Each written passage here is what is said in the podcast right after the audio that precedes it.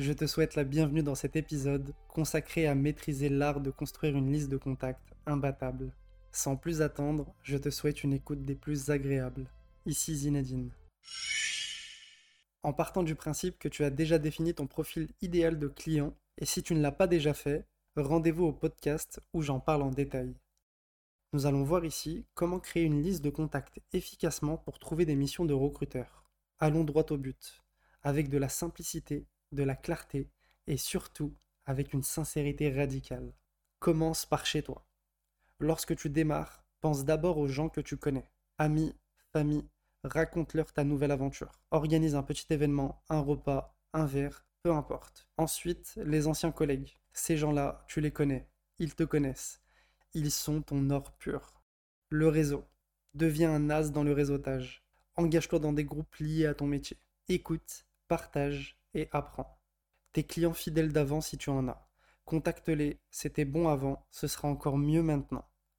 Et bien évidemment, les réseaux sociaux. Commence par les réseaux pro, engage, échange, sois visible, tu verras, ça porte ses fruits. Ensuite, tu as tout ce qui est fac, université, école, etc. N'oublie pas où tu as commencé, certains ont peut-être besoin de toi. Autre point, créer de futures collaborations. Cherche des pros comme toi. Échange, partage, grandissez ensemble. Et pour finir, la pépite ultime, le bouche à oreille. Raconte ton histoire. Oui, à chaque occasion, parle avec passion. Les gens aiment ça. En ce qui concerne les ressources en ligne, fais en sorte que ça devienne ton dada. Pour commencer, vise les opportunités. Consulte des sites spécialisés comme LinkedIn, Pôle Emploi, APEC et j'en passe. Et crois-moi, tu y trouveras ton bonheur. Alors lorsque tu cherches à contacter des entreprises pour proposer tes compétences, voici trois cibles où tu devrais pointer ton viseur. 1. La responsable RH. Elle est souvent sur le qui-vive parce que même si elle gère le personnel, le recrutement est parfois un vrai casse-tête pour elle. 2. Le responsable de X. Tu sais, ce pauvre bougre qui doit recruter en plus de son boulot habituel. Si tu choisis cette cible, il te faut être au top niveau technique. Et en 3, le big boss, le directeur, le DG, le CEO. Dans les PME, ils sont souvent à la manœuvre.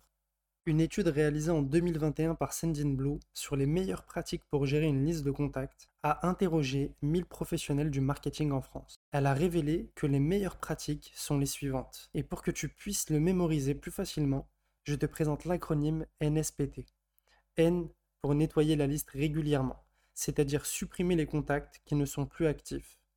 S pour segmenter la liste en fonction des intérêts et des besoins des contacts. P pour personnaliser les messages pour chaque segment. Et T pour tester les messages pour identifier ce qui fonctionne et ce qui ne fonctionne pas. Bon, je ne vais pas te noyer sur les techniques pour les approcher par téléphone, mail, LinkedIn, etc.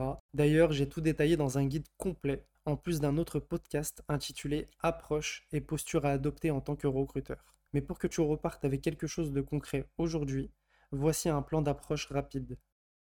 1. Préparation. Avant de dégainer ton téléphone, renseigne-toi. Qui est cette entreprise? Quelle est sa culture? Comment peux-tu l'aider? 2. Introduction. Lors de l'appel, présente-toi et sois bref. N'oublie pas, le temps c'est précieux. 3. Pitch. En quelques mots, montre-lui la valeur que tu peux apporter.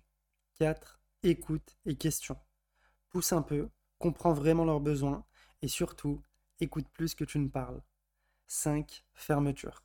Si tu sens un intérêt, propose une étape suivante. Sinon, salue avec respect et propose de rappeler plus tard. Et avant de finir, je te laisse quelques astuces pour la route. Sois confiant, mais toujours respectueux. Tu te rappelles comment c'est de recevoir un appel inattendu au travail? Anticipe les objections. Crois-moi, tu vas en avoir. Pratique, encore et encore. Ton premier appel ne sera pas parfait et c'est ok. Reste positif. Tout le monde ne dira pas oui. Ne t'arrête pas là et passe au suivant. Aussi, note tout. Qui tu as appelé, ce qu'ils t'ont dit, comment tu peux t'améliorer. Patience et persévérance. Le succès ne se fait pas en un jour. Si tu veux une approche et une posture plus détaillée que tu peux adopter en tant que recruteur, rendez-vous au podcast Les différentes approches et postures à adopter.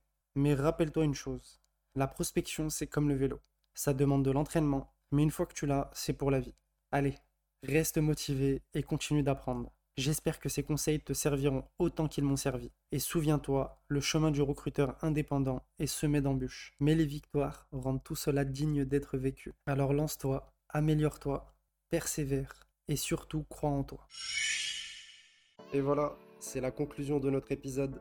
Merci à toi de m'avoir écouté et quoi qu'il arrive, je te souhaite tout le succès que tu mérites, avec ou sans moi. On se retrouve très bientôt pour une nouvelle aventure. Reste connecté.